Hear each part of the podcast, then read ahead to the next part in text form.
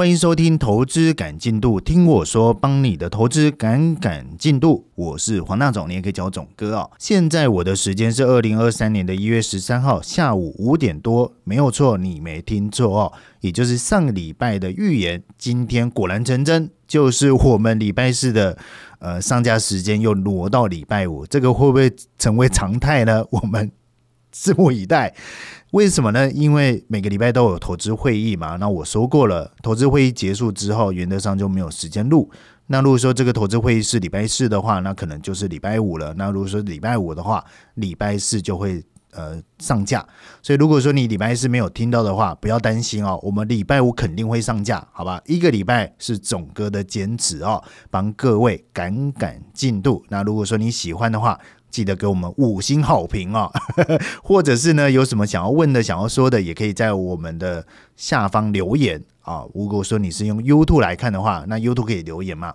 我看到最近蛮多人透过 YouTube 来留言的。好，那待会晚一点来看，有什么好回答的，就来跟大家讲。那今天呢，一样帮大家赶赶进度哦。那这个礼拜呢，原则上就两件大事啦。那这两件大事呢，刚好都是同一天，怎么样？同一天发生，就是昨天。好，昨天的下午呢，台积电就公布它的第四季的法说。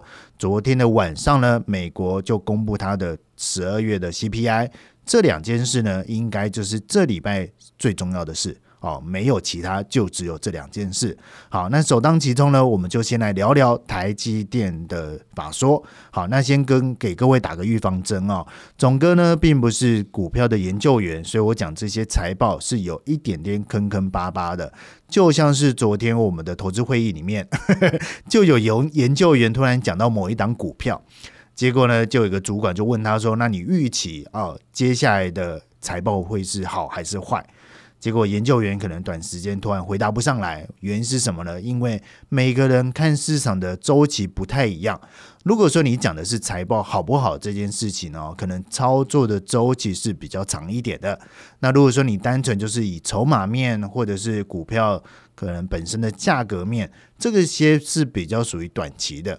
那当然这两个不冲突哦，就是说有些人做交易本来就做比较长线，那长线呢，我可能就是我的价值至少要跟上我的价格嘛。那如果说以基本面来讲，就是价值。那价值通常都是公布完之后，你才会知道哦，原来它的呃营收提高了，它的财报提高了，但是不代表价格不会反应哦，有些价格是会反映在前面。倒过来呢，这些所谓的基本面比较属于将是价格的一个催化剂，也就是我价格本来就在涨，可能市场就已经有了预期它可能基本面会不错，所以价格先反应了。到了我的营收公布、我的财报公布之后，再走最后一波。但是走了最后一波不一定就结束了，哦很多人会说啊，利多出尽。所谓的利多出尽，至少要价格要反嘛，也就是我利多公布完之后，价格不再涨了，价格还跌破了，那个才叫利多出尽。OK，所以总哥来讲财报会讲的坑坑巴巴的，但是呢，秉持着我们投资赶进度的一个精神哦，就是也是帮各位赶赶进度。好，刚好在前几天有看到网络上面有一个还蛮有趣的新闻哦，顺便给大家稍微插播一下。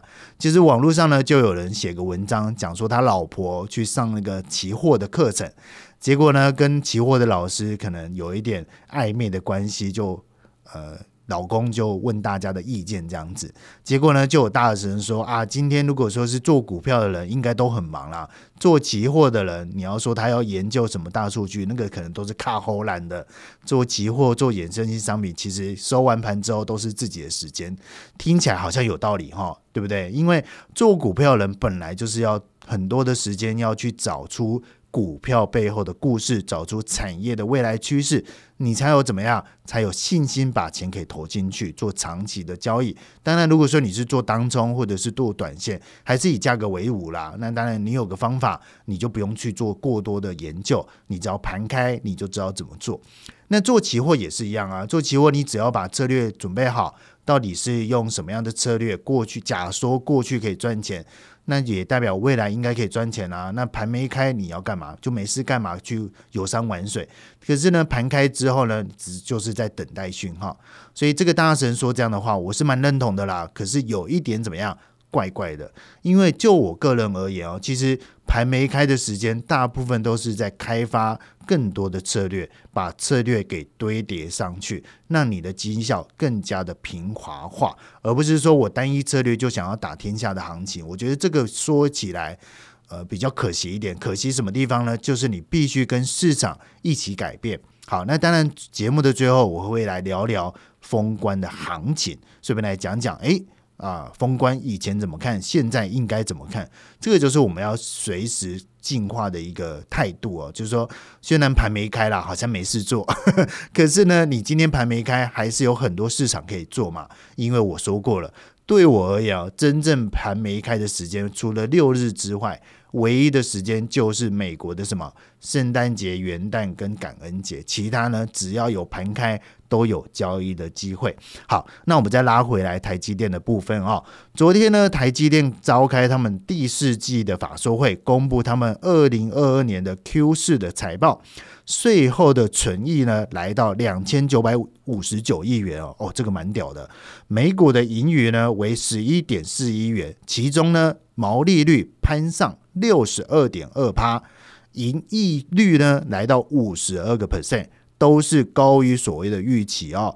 那营运的绩效呢表现的非常的好，全年的获利突破一兆元，来到一兆一百六十五亿元，年增为七十点四个 percent，每股盈余呢为三十点二元哦。这个消息，这个法说会结束之后啊，你会发现昨天的下午盘。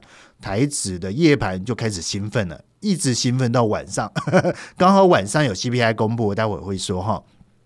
所以你也发现哦，台股这一波其实走的非常的干脆哦，甚至说可能还比其他的市场表现的非常的好。那包括在上个礼拜的投资感进度，总哥就跟各位讲哦，台股在封关之前比较可惜的地方就是量能没有打开，但是呢，你从上个礼拜总哥讲完投资。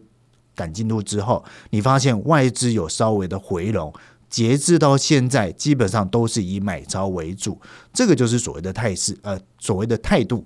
OK，因为毕竟台股整体的成交量有将近六成左右都是由外资所主导。虽然大家会说啊，过年期间或者是说可能呃呃圣诞节、元旦是传统的外资的所谓的休假期嘛，他们都在放假。啊，都跑去休休假了。可是呢，你看整体的量哦，基本上外资还是占六成，也就是说外资并不是离开哦，而是整体的量是下降的。但是从呃十二月开始，外资都是站在卖超。那为了让价格比较往正向的发展，还是要等外资回笼啊。可是上礼拜的时候，你就可以看得出来，外资确实就回笼了，所以整个量能、整个方向就比其他市场来的明朗很多。哦，所以很多很多人会拿过去的一个刻板印象啊，当做是未来的可能性。我觉得这个很可惜。我举个例子来说好了，大家还记得哦，去年跌的最惨的市场是什么？应该是救赎哦，就是香港股市嘛，对不对？那香港股市跌了这么长，其实有很多因素哦，包括像以前的反送中开始，整个市场的动能就开始外移，外资都外逃跑出去了，所以整个市场是萎缩的，大家都不想进去，所以造就成它的股市哦，真的是回到以前的水准，也就是这几年来。呃，因为整个市场的取得成本比较低，所以整个股市就是往上走的，不管是通膨的加持之下，还是怎么样。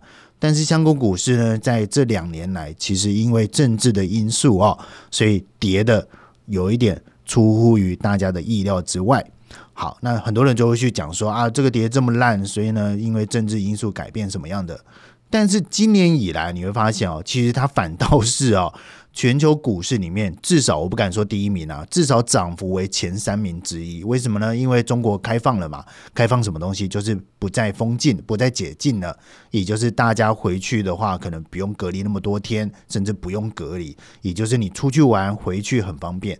那这样子呢，就造成外资大量的回笼。那真的是外资回笼了，还是它的基期低？好，所以很多的交易其实不单只是存在所谓的你过去的想象力，你应该要与时俱进啊。当我今天是做动能的，那有方向我干嘛不做？我今天发现中国解禁是一个一个目前的一个趋势，那它所带来的效应在哪里？我要去观察哪里有机会。包括上一集应该是没有讲到了，上一集没有讲到，上一集讲到就是美呃中国的 CPI 的关系跟它的 PPI 的关系，以及中国企业的盈利率的关系。也就是说，我今天通膨没有降，但是呢，我今天的成本降了。好，那我今天成本降呢，所取代而来就是企业的获利提高。那在过去呢，只要有这样的机会发生，就会造成中国的股市表现就是比较好一点。好，那最近呢就有发现这样的绩效，哦，所以不要拿过去的一个你的刻板印象去看未来的可能性。好，这个是总哥给大家建议哈。那我们再拉回台积电的法说，好，那法说的内容还有一部分蛮特别的，哦，包括像是台积电的总裁魏哲家也跳出来说哈，就是台积电呢上半年的美元营收比去年同期虽然是下滑的，但是看好哦，就是客户的去库存化。告一个段落，所以下半年的营收将会回温。好，这一点呢，跟各大投行对于整年度的一个一个景气的一个走势蛮雷同的哦。就是整个四大投行也好，或者是其他的一些大旗机构也好，都认为明年的景气应该是走向所谓的 U，什么叫 U？就是它不会硬下或硬拉了，就是一个缓慢的下去打底之后再拉上来。那这一点呢，跟台积电的总裁所提到的，就是说下半年的营运将会回温，有异曲同工之妙。那也提到美元的营收较比去年的同期是成长的，全年是微幅的成长，是优于整体的产业的平均。结论呢，就是今年的第二季啊，就是去库存这个动作会结束，下半年比上上半年好。那二零二三年的营收是倒持甘蔗。好，那这些呢，就是这一次的法说的重点。那当然，法说会的中中间啊，还是有人会提问一些问题哦，我就讲几个蛮有趣的问题，给大家稍微的赶赶进度。其中有一题呢，就是提到说，诶，台积电要设的三三纳米的一个厂，它的总投资额跟去美国的一个比较差别在哪里？那台积电提到说，诶，去美国投资的计划，呃，预计是盖两座厂。那主要的成本是来自于美国的基础的建设的建筑成本是台湾的四倍到五倍哦，哇，真的还蛮重的。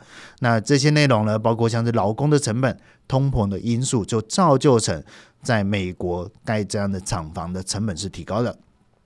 第二个呢，就是提到说，诶，台积电为什么你的海外扩厂的成本增加这么多，但是你的毛利率可以维持，是因为你的定价的策略不一样呢？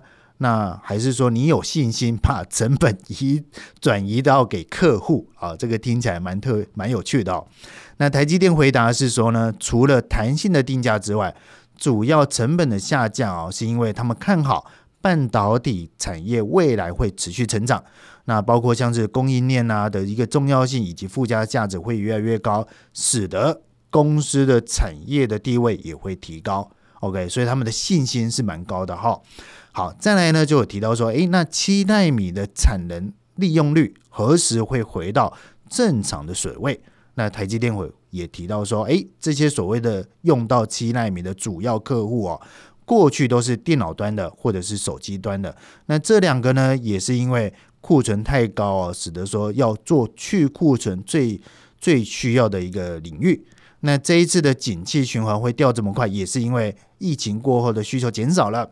供应链因为过度的乐观，加大它的库存，导致这一次的半导体的一个跨需哦，所以预期这样的情况不太会重复发生。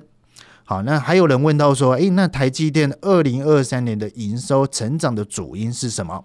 台积电也回答，主要是因为三纳米的量产以及 AI 领域的新客户的需求。诶，特别提到 AI 领域，那这个 AI 领域。最近大家应该会常听到，那或许啊，也是今年的一个新兴的一个产业。以上呢就是台积电的法说会的重点整理，提供给各位赶赶进度。讲完了台积电之后呢，我们来讲一下昨天晚上公布的 CPI 的数据哦。在这个公布之前呢，我们先来聊一下，在上个礼拜五的美国的非农的就业指数的数据的状况表现也是非常的好哦，就是高于预期。失业率的部分呢，也是不增反减，下降到三点五个 percent。那其中呢，有一个叫做平均每小时的薪资成长率却是下跌的，代表是说薪资通膨开始放缓哦。那这一点也非常的重要。这个也是美国联准会最想看到的结果。简单来讲，就是就业的人变多了，但是薪水没有提高，是有帮助控制通膨。所以从这点可以看得出来，你就可以预估昨天晚上公布的 CPI 应该是会下降。结果事实确实就是下降哦。昨天晚上公布的美国 CPI 哦，就是二零二二年的十二月消费者物价指数年增六点五个 percent，是符合所谓的预期。果然低于前值的七点一个 percent，那就算是剔除能源以及食品这些所谓的价格波动的核心 CPI，也是呃，则是年增五点七个 percent，也是低于前值哦，所以个这个数据听起来很好哦。但是呢，比较特别的地方是说，哈，大家都在看年增率，那这个 OK 啦，因为基本上我要比较同期的通膨严不严重，你要跟同期来比，也就是现在十二月你要跟去年的十二月来比嘛，对不对？不然的话，我十二月跟十一月来比，虽然都叫做冬天呐，可是天候因素啊、环境啊都有一点不太一样，所以大部分比的是年增率。那年增率呢，也是连续三个月是下跌的。但是呢，各位可以看到一个数据叫做月增率啊，月增率就是我这个月跟上个月比，月增率呢，我记得没错啦，是连续六个月下跌，代表通膨真的是打下来了哦，所以这个是符合美国联准会的一个主旨，叫做什么？就是打压通膨在所不惜啦。好，那这个数据公布出来，市场应该是很兴奋嘛，对不对？但是呢，这个兴奋是反映在之前，也就是说，昨天是礼拜四，其实以股市的角度来讲，礼拜三就已经开始涨了，所以或许大家都像总哥一样聪明哦，大家都像你一样聪明哦，从美国的非农数据来推论，就可以知道通膨应该是会下跌的。所以从礼拜三之前，原本看起来美股是怎么样，比起其他股市是涨不动的，可是礼拜三呢就拉了一大根，那市场解读就是因为预期。隔天的 CPI 应该是会下跌的，可是到了昨天呢，公布出来确实下跌啦，可是却没有比预期还来的怎么样下跌更多哦，那这个就有点可惜的味道在了。怎么说呢？通常我们在看数据公布的时候啊，其实你要做短脆。短线的交易，我知道很多人说啊，这种数据公布不要做短线。可是我跟你讲，我最喜欢做的就是短线啦。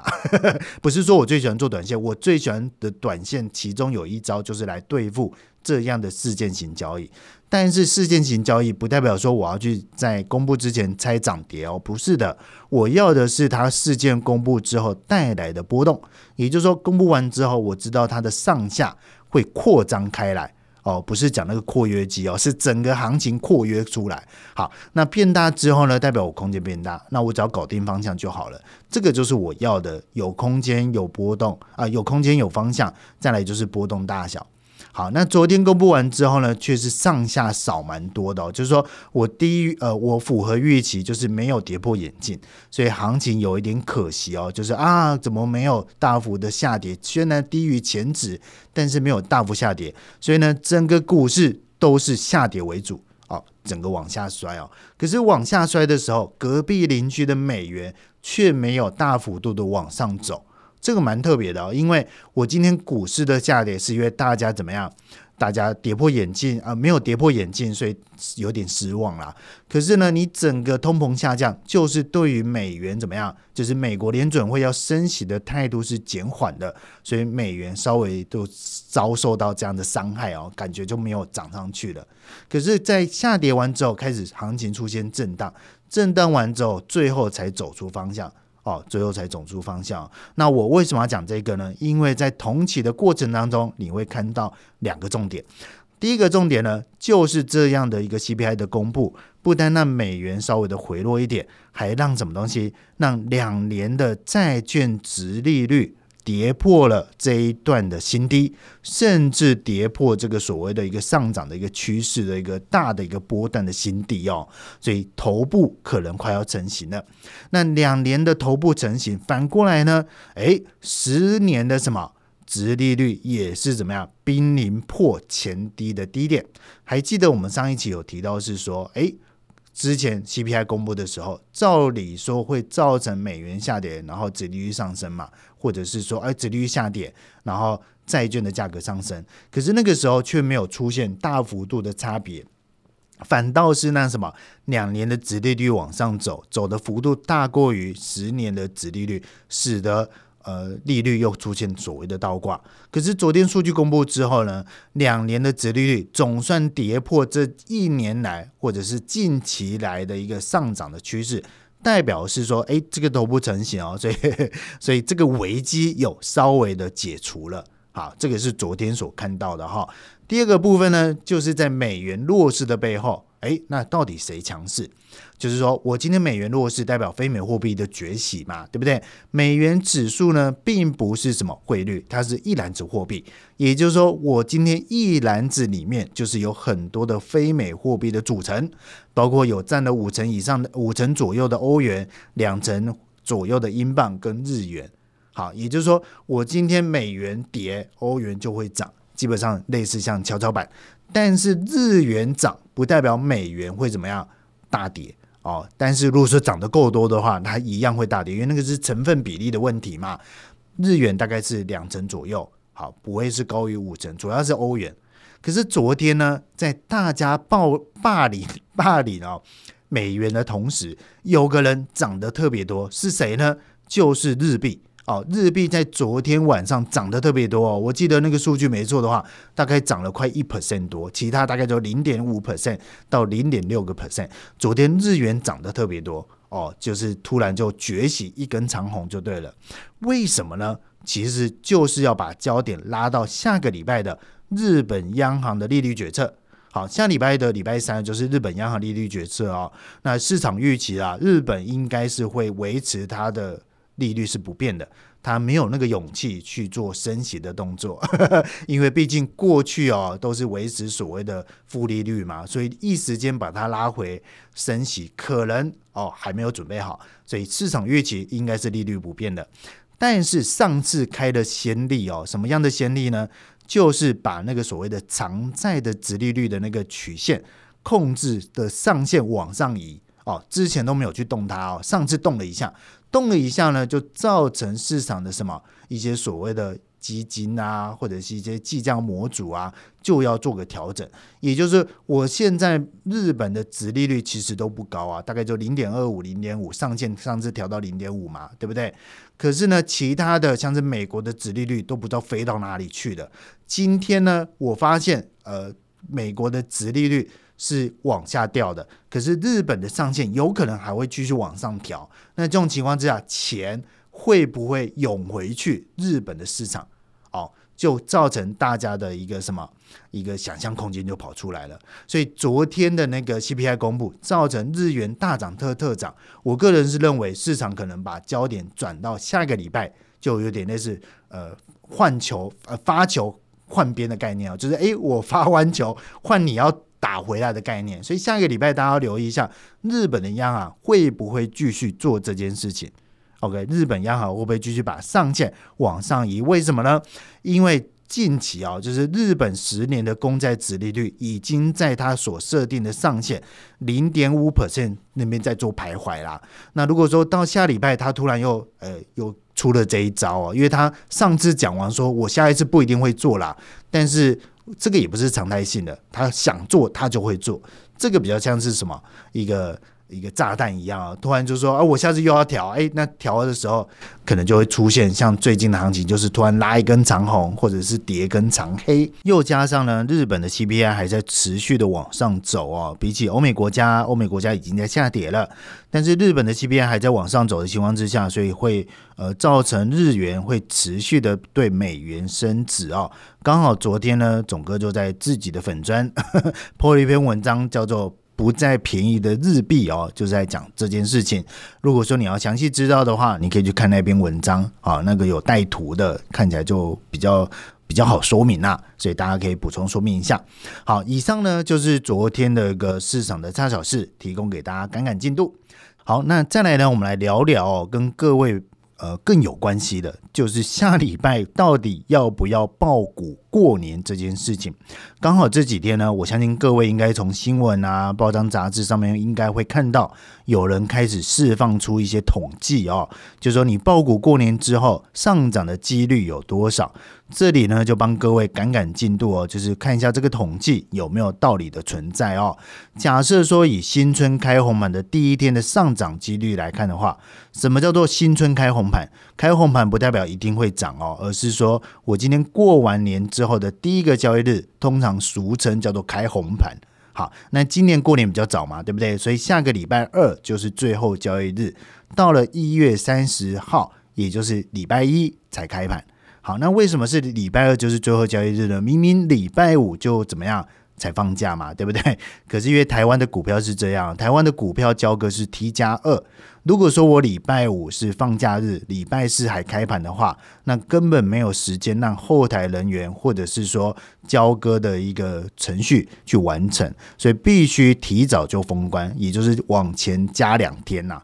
礼拜五不开盘。啊，礼拜五放呃放假不上班，往前加两天，至少到礼拜二开完盘之后，还有两天给呃后台人员还有去做交割的动作，所以下个礼拜二就不开盘了。好，那这个数据讲的是说哈，如果说你在结算呃在最后交易日那一天买进的话，到开红盘的第一天的话，上涨几率大概是七十个 percent。这个统计要看时间嘛，对不对？这个是根据二十年来的统计。好，高达七十个 percent，甚至说把一些所谓的空头连拿掉。什么叫空头连呢？就是大家所知道的嘛。两千年科技泡沫化，两千零八年金融海啸，还有二零二零年的疫情爆发的那一年，这两这三年拿掉之外，如果说以下跌的年份跟上涨的年份来比较的话，甚至来到七十五个 percent。好，这个是所谓的加权指数大盘的一个比较。第二个呢，就是刚才提到是上涨几率嘛，就是到收盘的结果。那第二个呢，就是开红盘的第一个点哦，就是开高还是开低的几率啦。就是一开盘就上涨的几率是多少？来到七十五个 percent。好，为什么总哥突然在今天讲这个东西哦？因为最近各位应该是会看到这样的数据哦。但是我要给各位稍微打个预防针哦，千万不要怎么样过度的兴奋，因为像是这样的统计学哦，其实你就算是讲二十年，就算是讲三十年，就算是讲四十年好了，不过就是二十次、三十次跟四十次，以次数来看的话，其实我个人都是觉得。二十跟三十都不算是太多，尽量不算是太多的话，像这样的统计，其实看看就好了，而不是说，哎呀，我的几率有七十个 percent，我的几率有九十个 percent，我就压身家赌他这个怎么样？其实这样的态度是不太对的。我只是告诉你说，在过去的二十次里面，有将近七十个 percent 是上涨几率是很高的，有七十五个 percent 跳空的几率是很高的。好，可是我比较着重的地方是第三个哦。什么叫第三个？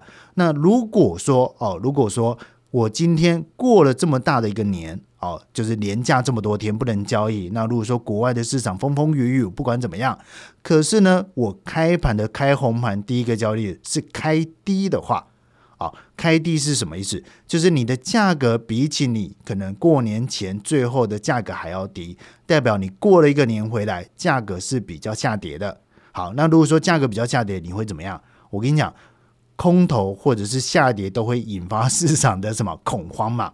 也就是说，我的价格比较低，我就会想要怎么样抛售啊？我就想要不持有。所以如果说以过去的经验来说，哈，过去是百分之一百啦，可是有一年却没有这样子。怎么说呢？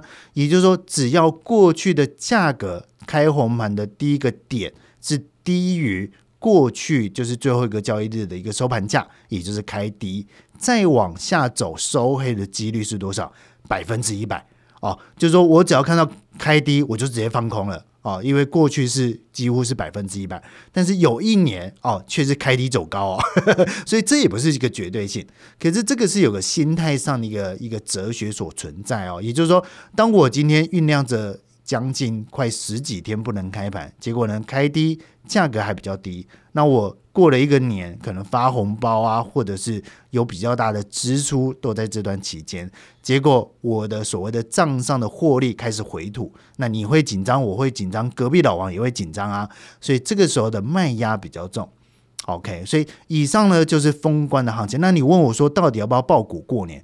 其实我通常会把所谓的爆股这件事情当做是连续性，也就是说，你撇掉这件事情，你看整张的图，也就是光是从技术分析来看的话，你是看不出来所谓的过年与否这件事情，除非你特意的把它标出来。如果说你没有刻意的标出来，连续图就是连续图，根本。比较不会纳入所谓的交易决策里面，所以你问我说，到底要不要去做报股这件事情？我反倒是回到你自己的身上，你自己的成本跟现在市场的获利有没有拉开？如果说没有拉开的话，你的停损的幅度可不可以去扛这个所谓的？跨年的呃过年的一个风险存在，那你说今天跟明天最大差别多少？那就是涨十趴跌十趴嘛，也就是说隔天跌十趴你扛得住还跌扛不住？如果说连隔天的跌十趴你都扛不住的话，更何况是过年？OK，所以这个就是比较现实地方。第二个部分呢，到底要不要避险？其实是不需要避险的哦，因为。字体的解码就是最好的避险。你真的要避险的话，不如多一点工具。好比是说，可能在过年期间，哪市场有对应台股的一个标的，那很显然就是新加坡的富时台湾嘛，对不对？以前叫做摩台摩摩呃摩台，现在叫做富时台湾，因为 摩台被香港拿走了。所以，如果说我今天过年期间要避险的话，那很显然就是要做新加坡的商品。啊，那如果说你想要做这个商品很简单，你至少放保证金嘛，因为那个是要期货。好，那也就是说过年期间可能大涨特涨，那我做这个还可以赚到一个方向起来。如果说过年期间大跌特跌，那有波动有方向，你干嘛不做？所以其实遇到这种所谓的过年到底要到底要不要爆股过年这件事情啊，我觉得几率先放在一边，你要回头去思考你手上的部位。扛得住还是扛不住？那隔夜的风险就是十趴，你连十趴都扛扛不住的话，可能要去重新去检视你的交易策略。好，那以上的封关呢，基本上我们在礼拜天的金牌战权室总哥会重新再讲一次，甚至在一月三十号的开盘之前，好，那我可能会用比较过去的一个实战的案例。来跟大家做分享，所以这两集的金牌战件事，如果说你想要知道的话，不要错过，好吧？尽量整理一些比较有图、有画面，好跟各位做说明。好，以上呢就是市场消息，跟大家赶赶进度。接下来呢，我们聊一些比较是呃比较生活化的东西哦。刚好最近有两件事情，我觉得蛮特别的。一件事情呢，就是刚好最近呃立法院通过，就是所谓的平均地权这件事情。好，那我不知道这件事情对各位有什么想法，但是这件事情出来之后呢，可能很多人认为说，诶，那房市就会开始下跌。当你这么想的时候，隔壁老王也会这么想，连总哥也会这么想哦。所以过去我个人是不会刻意去看房价到底是涨或跌嘛，因为毕竟我们做所谓的买房这件事情，除非是刚性需求。不然的话，我们又不做投资，其实平常不会去接触。但是这个所谓的平均地权条例出来之后啊，很多人认为开始打房了，房价开始掉了。所以最近呢，我开始怎么样，把一些房仲的 A P P 重新下载安装回来，包括像是永庆啊、新意呀，或者是说什么乐屋赏房之类的、五九一之类的，全部装回来。装回来之后呢，趁着空暇之余。就是行情比较没那么大的时候，随便看看附近的房价，结果一查不知道，查了才发现哦，哇，房价原来这么贵哦！比起三年前、四年前我在买房子的时候，几乎已经拉出了不少。包括像刚才在录节目之前，我还跟我朋友在聊天，就说：诶，我在一八年买房子的时候，房价那个时候了不起三十万一平，可是过了十年之后呢，诶，房价来到四十万一平。也就是说，我四年涨了十万块。假设我的房子是四十平的话，就代表我涨了四百万的概念。那你觉得四年四百万好不好？听起来还不错嘛，对不对？可是问题是我是自住啊，哪有什么差？我又不卖掉。可是差别在哪里？我的投入成本是多少？假设我今天买的是两千万的房子，哦，两千万的房子，我今天涨了四百万，变成两千四百万，那就代表是说，我可能怎么样？投入的成本大概是呃两百万到三百万。那你两百万到三百万赚到了四百万，了不起，只是翻一倍而已。可是你以股市来讲的话哦，基本上这四年来，我相信很多人的资产。不止涨一倍，甚至涨十倍都有。所以以房市跟股市来讲，我不觉得房市的报酬率特别的好。只不过说房市的下档风险看起来没有股市来的波动大，也就是股市它可能动辄上下的幅度就是十八到二十八，甚至来到三十八。可是房市不是啊，台湾在华人的市场里面，房价只会涨。不会跌嘛，对不对？所以呢，当这个所谓的平均地权条例出来的时候，我真的在这几天回去看一下房价，我认为涨的是有够夸张的，甚至说在我们公司附近哦，大安区动辄都是上亿元。那甚至说有些房价，因为可能大家都知道挂在上面等你砍价嘛，可是挂在上面的价格都是八千万，有些有些还是吉利数字哦，八零八八，有没有八八八八八，甚至一点六八亿。有吗？一路发亿，哇，动辄都是八千，动辄都是上亿。那我就试问各位啊，你觉得这些房价为什么这么贵，还有人要买？那买的人代表是呃，卖的人代表是之前买的人嘛，对不对？那你说啊，那就卖不掉。可是他卖不掉，他悬在那里，价格定在那里，你觉得会跌吗？至少我看得出来哦，这几年房价是涨得有点夸张。这个夸张是跟你的薪水收入是有关系的。就我知道的。公布出来，大概平均值大概收入在四万块到五万块左右。假设我今天买一个新北市的房子，动辄两千万，动辄三千万，我的收入只有五万块，加上你的老婆只有十万块，代表是说你光是房贷这件事情就吃掉你的收入至少三成到四成以上。所以呢，使得说现在大家说啊，嘴巴说房子买不下去。我认为啊，确实真的买不下去。那这个平均地权呢，真的出来会打压房价吗？我个人是觉得有一点不太可能啊。因为你去细看它里面的一个项目，其实大部分讲的是预售屋的部分，包括说你在转让的时候有些条件限制，那甚至说你今天呃，因为可能要有一个所谓的检举，就是说你发现这个所谓的呃预售屋的一个物件有一些与事实不符的地方，你可以去检举它。哦，检举还可以拿到奖金之类的，所以呢，当你有这个呃一个一个检举的风潮出来的时候，可能会抑制住这种所谓的过度夸饰预售屋的价格所在。哦，所以这个所谓的平均地权，我认为一部分是在打压预售屋的价格。第二个部分呢，是所谓的司法人的一个限制条款。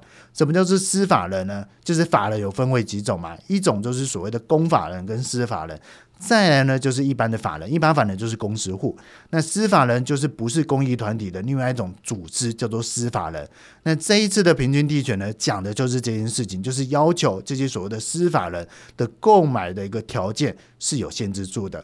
好，可是你就这几项来看啊，我认为直接去影响到房市，我觉得是有一点比较薄弱的。主要还是因为前阵子公布出来的房地合一税二点零，那这个我过去也是不知道哦，是刚好这个所谓的平均地权的条例出来之后，我还回头去看，我发现哦，如果说我今天是短期取得房子，然后立刻卖掉的话。可能在一年之内，你所产生的价差，你可能就要课税，课税多少？将近，我记得没错的话是四十五个 percent。哎，这个四十五 percent 很多啊。假设我今天两千万取得成本，那我卖掉的时候卖两千一百万，一百万就要课四十五趴，代表是说你可能拿不到一百万，代表你要付给政府要缴四十五趴的税。那问题来了。如果说你今天认为整个景气都是很好的，代表大家收入没有下跌，代表消费能力还是很提高的。那我现在的价格我卖掉，有了这个所谓的房地合一税，使得我的税制提高了。那我卖掉我就提高卖就好了，我干嘛要降价卖？OK，所以房价会跌，我觉得是主要两个因素啦，还是回到整个大市场、整个大环境。当今天股市下跌，今天景气衰退，大家今天失业了，大家今天收收入变不好了，大家消费能力降低了，房价才有机会掉。OK，但是在没有这样的大前提之下，这些所谓的平均地权条例跟房地合一税，我认为限制房价的上涨可能。震慑的 震慑的一个角度比较大哦，然后呢，去直接溢注到上涨的幅度是比较小的。OK，所以各位如果说哦，你看到这个所谓的平均利群，就像总哥一样，突然对于买房子有兴趣，我觉得今年哦，还是回到上次说的，现在市场应该是回到所谓的买家市场，那你可以多去比较，或者是多去了解那。接下来就看市场有没有比较大的哦，我比较不喜欢讲在前面啊，就说希望有比较大的回落啦，就是整个景气是回落的。那你这个时候呢，你要去怎么样留意你的现金流？你不能让你断吹啊，你的工作要顾，然后呢，也不要扩张你的信用。真的要买房的话，真的要等到整个景气的回落才有办法。可是如果说整个景气还是走向景气循环的话啊，就是说我走一个 U U 型的反转啊，就是有低点有高点，并没有所谓的结构性的破坏，也没有所谓的黑天鹅的话，你要买到所谓的便宜价，我觉得短期间是看不出来的。所以还是回到你的本身，到底你是不是所谓的刚性需求？就拿我的例子来说好了，我是一八年买我这间房子的。好，那我那个时候为什么买买房子呢？因为我说过嘛，刚好遇到 一八年的股市是回落的啊，股市回落的。那当下在下跌的过程当中有赚到一些钱，可是没有更好的投资标的。那原本我住的房子就是一个公寓嘛，那因为公寓就是老旧公寓，你要爬楼梯，那邻居的素质我认为是不太呃舒服的，就可能会呃偶尔会出现那种警察车跑过来，然后怎么样？呃，喝醉酒大吵大闹之类的，所以邻居很重要哦。所以当下我就起心动念，想说那就来买第二间房子。所以呢，当时就拼命的看房子，就像现在的感觉一样。所以现在我的感觉就像一八年感觉，可是呢，房价没有回到一八年，所以我也有一点点错愕哦。一查不知道，查了才发现，原来房价这几年涨得很夸张。那台北基本上大概就是三成到四成左，呃，三成到两成左右。最夸张就是新竹跟台南，我不知道听众有没有新竹哦，你也可以跟我分享一下你的新竹涨得多夸张哦。包括像这一次的平均地权，其实有一部分就是在打压新竹这些炒预售屋的一些限制在了。OK，好，那以上呢就是我们今天节目的内容。那如果说喜欢，记得给我们五星好评。好，节目到这边，谢谢大家，拜拜。